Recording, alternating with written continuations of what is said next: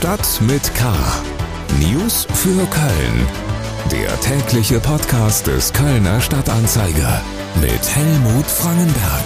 10, 9, 8, 7, 6, 5, 4, 3, 2, 1. Der Countdown auf dem Altermarkt. Herzlich willkommen zu Stadt mit K am Tag der Eröffnung der Karnevalssession. Normalerweise wäre der 11.11. .11. auch in der Hauptstadt des Karnevals nur eine von mehreren Nachrichten, aber in diesem Jahr ist das Ganze natürlich etwas Besonderes, nicht nur für die, die da mitmachen. Nach zwei Jahren Corona wird wieder gefeiert. Zehntausende sind unterwegs und fürchten sich offensichtlich nicht vor dem Virus, das uns das zusammen feiern und Beisammensein so lange verdorben hat.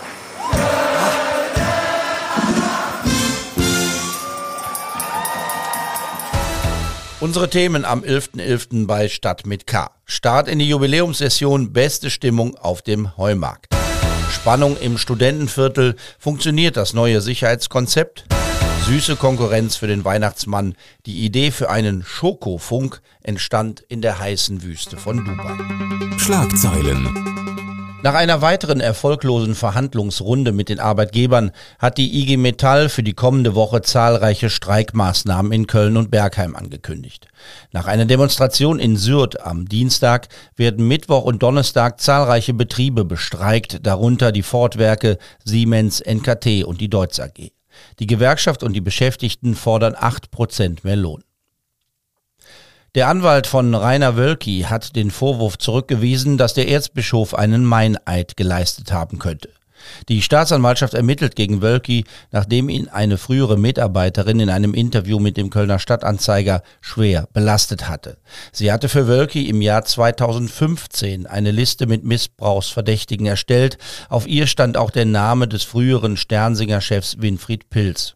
Wölki hatte gesagt, dass er erst 2022 mit dem Fall befasst worden sei. Wölkis Anwalt sieht keinen Widerspruch zwischen der Aussage der Mitarbeiterin und der des Erzbischofs. Gute Nachrichten für die Kundinnen und Kunden der KVB. Die 32 Stadtbahnen, die vor zwei Wochen aus dem Verkehr gezogen worden waren, fahren wieder. Die Bahnen waren aus Sicherheitsgründen aus dem Verkehr gezogen worden. Es ging darum, eine konkrete Brandgefahr zu beseitigen. Der vorübergehende Verzicht auf die Bahnen hatte zu Problemen bei den Linien 3, 5 und 13 geführt. Schlechte Nachrichten für die Kundinnen und Kunden der Deutschen Bahn.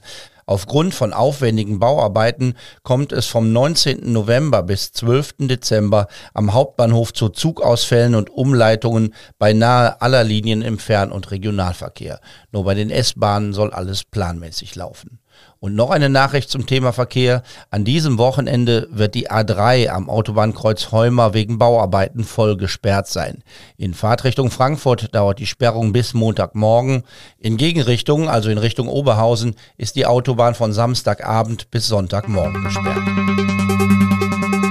Fastelovens Jecke, Lee Fastelovens Freunde, wir können endlich wieder Fasteloven feiern!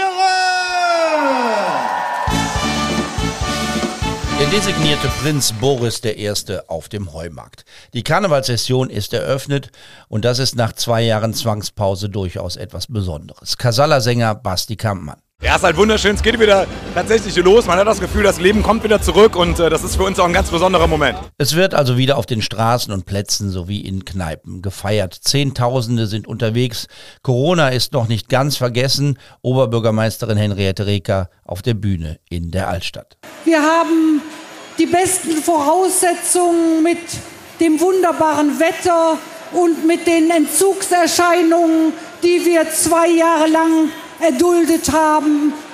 Hück wird gefeiert und ich bitte alle von Ihnen, das so zu tun, dass es Ihnen auch in den nächsten Wochen noch gut geht. Also bitte kommen Sie alle getestet und machen Sie das auch in den nächsten Tagen, weil das ist eine gute Grundlage dafür, dass wir so unbesorgt wie möglich sein können. Es wird nicht nur eine besondere Session, weil die Jecken zwei Jahre lang verzichten mussten. Der offizielle, der organisierte Karneval feiert auch seinen 200. Geburtstag. 1823 taten sich einige Bürger der Stadt zusammen, um dem Volkskarneval auf den Straßen und in den Kneipen über ein festordnendes Komitee etwas entgegenzusetzen. Heute sagt man ja gerne, dass damals einiges aus den Fugen geraten sei und man deshalb das ausufernde Treiben etwas hätte bändigen müssen. Ob das wirklich so war, weiß man nicht genau. In jedem Fall wird ab 1823 der Karneval vielfältiger. Es gibt einen ersten offiziellen Rosenmontagszug. Es entstehen neue Formen für Feste und Feiern, auch neue Musik und einiges mehr. Eins bleibt, wie es war, das Fest war und ist eine Kraftquelle, die auch in schweren Zeiten helfen kann, wenn es darum geht, mit Krisen umzugehen. Und so passt auch das aktuelle Motto für die Jubiläumssession ganz wunderbar, finde ich. Da wird ein fast 120 Jahre alter Karnevalsmarsch zitiert, auf Krütz oder quer, auf Knäsch oder her, mir losse nicht vom Faste leer. Frei übersetzt, egal wie groß das Chaos in der Welt, egal ob du Herr oder Knecht bist, wir feiern weiter Karneval. Nochmal Oberbürgermeisterin Henriette Reker auf dem Heumarkt. Das Schöne an dem Kölschen Karneval ist ja, dass er uns beweist, man stand zusammen. Und das ist auch das Motto der kommenden Session, ob Krüx oder Quer, ob Knäche oder Herr. Wir lassen nicht vom Faste leer und es kommt nicht darauf an, wie die Herkunftsgeschichte ist oder die Familiengeschichte. Die Hauptsache ist das Hediziot und das soll unser Motto sein. Wir stehen zusammen. Zusammenstehen in schwierigen Zeiten, das wurde und wird heute an vielen Orten praktiziert. In der Altstadt und auch am Tanzbrunnen, wo auch wieder groß mit viel Live-Musik gefeiert wurde, blieb bis zur Produktion dieser Ausgabe von Stadt mit K alles weitgehend friedlich und freundlich. Mit Spannung ist die Entwicklung im Kölner Studentenviertel erwartet worden. Stadt und Polizei haben ein neues Sicherheitskonzept umgesetzt. Mit kilometerlangen Zäunen ist das Viertel abgesperrt worden. Schon um kurz nach zwölf war dieser abgesperrte Bereich voll. Der einzige Zugang in den Bereich rund um die Zülpicher Straße wurde daraufhin geschlossen.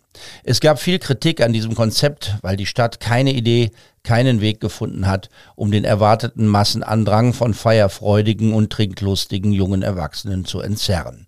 Der Bezirksbürgermeister der Innenstadt, Andreas Hubke von den Grünen, hat sich heute Mittag selbst ein Bild von der Lage gemacht. Hubke ist auch Anwohner und das ist sein ernüchterndes Fazit zum neuen Konzept. Da ist ja Woodstock fast Peanuts gegen, um das mal ein bisschen drastisch auszudrücken. Ne? Oder Rock am Ring, wie viele Tausende von Toiletten da sind. Und wir haben auch schon die ersten Wildpinkler, Wildpinkler gesehen, die einfach ne, äh, in ein Kellerfenster, äh, Haustür, das ist eine völlig neue Dimension. Und so etwas kann man mit dem allerbesten Konzept, mit der allerbesten Strategie nicht mehr handeln. Das geht nicht mehr. Die kommen aus der ganzen Republik. Wir haben gefragt, von 100 sind vielleicht 10 aus Köln, wenn überhaupt. Ne, und mit, man kann das beste Strategiekonzept äh, da und äh, Sicherheitskonzept machen. Aber wenn hier über 100.000 Leute im Laufe des Tages, so schätze ich das mal mit meiner Demonstrationserfahrung, hier werden im Laufe des Tages locker 100 bis 150.000 Leute, da muss man sagen, stopp, das geht nicht mehr. Diese Philosophie und Strategie, die wird nicht mehr funktionieren und darüber müssen wir diskutieren und das werden wir auch und das wollen wir auch so nicht mehr akzeptieren. Meine Kollegin Anna Westkemper ist ebenfalls im Quartier Lateng unterwegs. Sie ist uns jetzt per Internet zugeschaltet. Anna, Andreas Hubke, der Bezirksbürgermeister, schimpft. Wie siehst du die Lage? Funktioniert das Sicherheitskonzept? Hallo Helmut. Ja, wir sind heute seit halb zehn hier im Zülpicher Viertel unterwegs, rund um die Zülpicher Straße und haben schon ganz viele Eindrücke gesammelt. Und man muss wirklich sagen, die Zülpicher Straße ist so voll wie schon lange nicht mehr. Ich meine, wir berichten ja jedes Jahr Weiberfastnacht am 11.11. .11. darüber, aber man hat schon den Eindruck, angesichts dessen, dass es heute ein Freitag ist und das Wetter so gut ist, sind nochmal deutlich mehr Leute hier ins Viertel gekommen. Ich stehe auch jetzt gerade noch äh, gleich um die Ecke der Züpp zwischen Zülpicher Straße und Kiffhäuser Straße und man muss äh, sagen, dass die Leute das nicht ganz verstehen mit dem Sicherheitskonzept, dass es nur diesen einen Eingang gibt. Seit Stunden ist eigentlich das Züppicher Viertel schon geschlossen, aber es versuchen immer noch Leute durch die Absperrungen zu kommen oder sich irgendwie Zutritt zu verschaffen. Und deshalb ist es zwischendurch einigermaßen chaotisch. Ansonsten berichtet die Polizei, dass es keine größeren Zwischenfälle gibt und äh, die Feiernden sich größtenteils friedlich verhalten. Und deshalb sind wir mal gespannt, wie sich äh, der Abend jetzt hier noch weiterentwickelt. Aber das ist jetzt erstmal das Zwischenfazit von der Züppicher Straße. Herzlichen Dank, Anna Westkemper, über die Lage im Studentenviertel. Die Probleme außerhalb des Viertels sind größer als innerhalb des abgesperrten Bereichs. Die Eindrücke vor Ort, aber auch die Einschätzung der Polizei bestätigt den Eindruck des grünen Bezirksbürgermeisters, den wir eben gehört haben. Der Andrang ist so groß, dass selbst die Uniwiesen nicht mehr als Ausweichfläche reichen, so hört man. So soll die Polizei damit begonnen haben, Menschen von dort zum Aachener Weiher zu leiten. Mehr Informationen zur Sessionseröffnung und zu den weiteren Entwicklungen finden Sie bei ksta.de und dann natürlich auch in der gedruckten Samstagsausgabe des Kölner Stadtanzeiger. Karneval. Die Jubiläen dieser Karnevalssession haben bei einigen der Verantwortlichen zu wunderbaren, recht originellen Ideen geführt. Das Festkomitee bringt ein Panini-Sammelalbum heraus. Wir haben drei davon und einen ganzen Sack von Stickerpäckchen verlost. Außerdem werden spezielle Jubiläumsweine auf den Markt gebracht. Und nun gibt es noch etwas wahrhaft Revolutionäres aus den Reihen der ehemaligen Kölner Stadtsoldaten. Ein roter Funk aus Schokolade attackiert den Schoko-Weihnachtsmann. Die Roten Funken haben heute im Schokoladenmuseum ihre wunderbare Idee aus Schokolade vorgestellt. Es gibt eine sogenannte Hohlfigur, wie sie auf jeden Nikolaus- und Weihnachtsteller gehört, und es gibt kleinere Varianten, die man auch beim Rosenmontagszug schmeißen kann. Zugeschaltet ist uns jetzt Günter Ebert von den Kölschen Funken Ruth Wies. Er war maßgeblich beteiligt an der Entwicklung des Schokofunks. Herr Ebert, schon die Entstehungsgeschichte ist schräg. Die Idee zum Schokofunk entstand da, wo Schokolade normalerweise schmilzt, in der heißen Wüste von Dubai. Hallo und guten Tag. Genau so war das. Wir waren letztes Jahr Besucher und auch äh, Botschafter der Bundesrepublik Deutschland äh, bei der Expo äh, in Dubai und äh, haben natürlich doch auch so ein bisschen touristisches Rahmenprogramm äh, gemacht und besuchten eine Schokoladenproduktionsstätte, die ausschließlich mit Kamelmilch Schokolade produziert. Klar, Kamele gibt's ja in Dubai Genüge, zu Genüge. Und Geschäftsführer dieser Firma ist ein alter Kölscher Jung, Martin von Almsig, war jahrzehntelang Geschäftsführer des Schokoladenmuseums hier in Köln. Ja, der hatte natürlich Tränen in den Augen, als die roten Funken durch die Wüste marschierten und seine Produktionsstätte besuchten. Und da kam natürlich auch direkt die Idee, Mensch, hier können wir doch vielleicht was machen. Kamele, Kamelle, da fehlt ja nur ein L. Wir können doch irgendwas Schokoladiges für den Rosenmontagszug produzieren. Gesagt, getan hatten wir dann eine kleine Relieffigur, 15, 20 Gramm im Visier.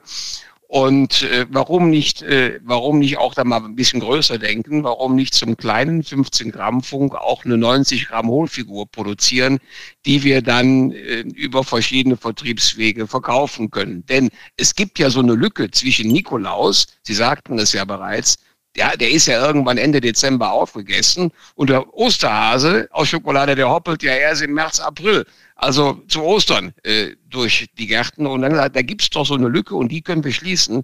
Und deswegen haben wir gesagt, in der Karnevalszeit, da gibt es dann für alle Schleckermäuler den Schokoladenfunken als, äh, ja, aber aus richtiger Vollmilchschokolade. Also wir nehmen da keine äh, Kamelschokolade. Das mit der Kamelmilch, äh, Kamelmilchschokolade hat nicht geklappt, ist zu aufwendig.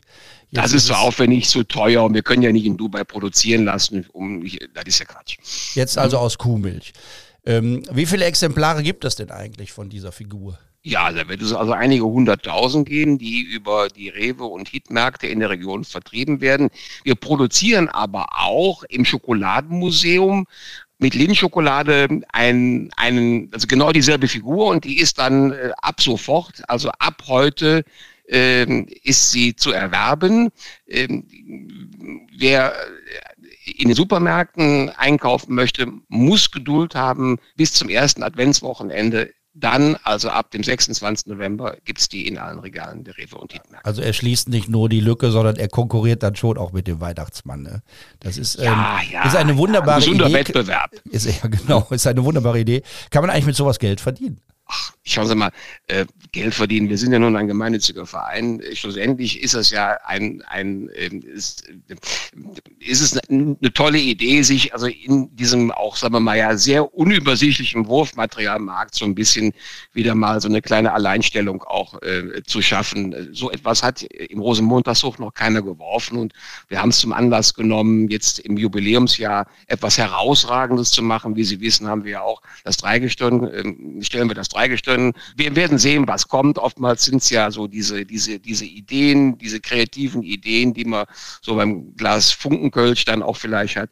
Die funktionieren meist ja ganz gut. Wir werden sehen. Also wenn es klappt, natürlich gerne. Aber äh, das war jetzt nicht ähm, äh, ausschlaggebend. Wir werden die Entwicklungen mit viel Sympathie verfolgen. Herzlichen Dank, Günter Ebert von den Roten Funken, über den Funk aus Schokolade für alle Anlässe. Das war's für heute. Mein Name ist Helmut Frankenberg und ich überlasse diesmal das letzte Wort der Folge von Stadt mit K, dem designierten Prinzen Karneval Boris dem Ersten. Los Moosrufe! Ob unser wunderbares vaterstädtisches Fest, ob uns Mutterstadt Kolonia, ob Kölle mit dreimal von Hetze, Kölle! Fastelavn von Kölle! Stadt mit K. News für Köln. Der tägliche Podcast.